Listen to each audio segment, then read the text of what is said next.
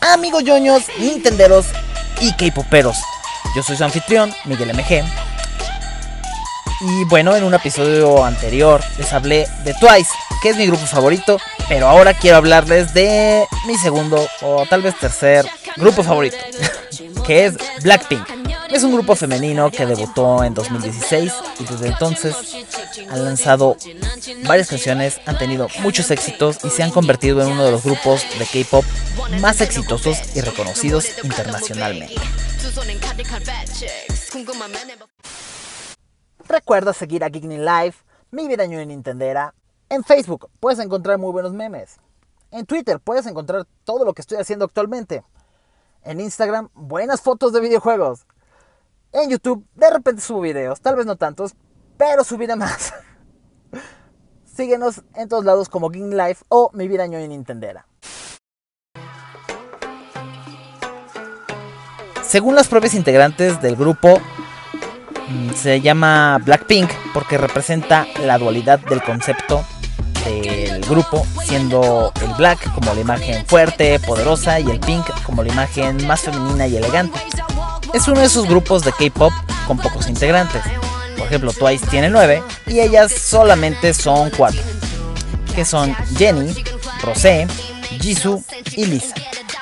Al igual que en todos los grupos de K-pop, tienen a su base de fans que son los Blinks.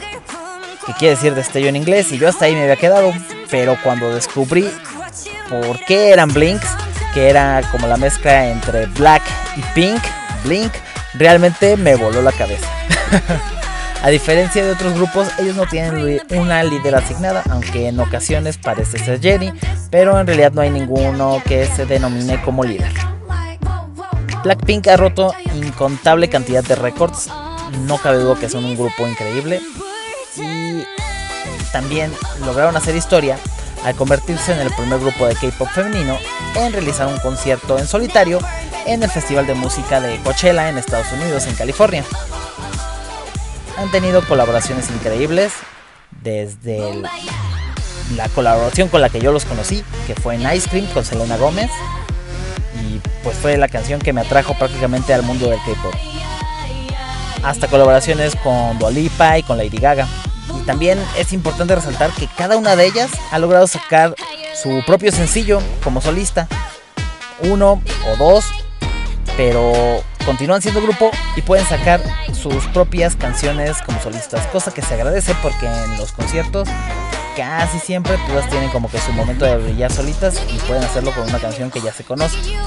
Son un grupo relativamente joven y digo relativamente porque en teoría aún son de la tercera generación de K-pop, la misma que de BTS y de Twice, pero ya son como que de las últimas.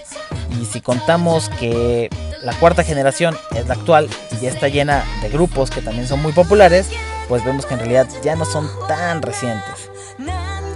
Como todos los grupos de K-pop, ellas también lucharon muy duro para poder llegar a donde están.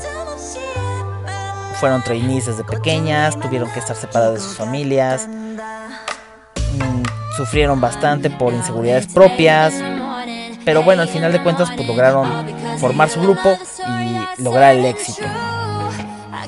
Si quieren conocer más de todo esto, que la verdad fue así como yo les agarré más cariño, porque sí me caían bien y todo, pero pues como que no acababa de hacer clic con ellas, pero después de ver tanto el concierto que tienen en Disney Plus, que es como documental mezclado con concierto, y, más y más aún ya conociendo su música y todo, y ya conociéndolas a ellas, si ves el documental de Netflix, está muy muy bueno y ahí es cuando ya las conoces bien y como que te encariñas todavía más con ellas. Es un grupo que no ha estado libre de polémicas, una de las polémicas es porque Rosé de verdad se ve preocupante de lo flaca que está actualmente. Digo, siempre ha estado flaca, pero ahora sí se ve muy exagerado.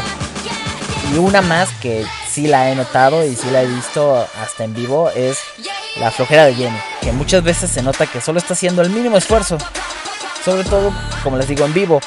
Pero incluso hasta en su, en su sencillo más reciente, que es You and Me, utiliza como un doble para hacer una parte de baile que la verdad es que era muy sencilla, ella la pudo haber hecho, pero por alguna razón no quise hacerla y yo digo que fue por flojera.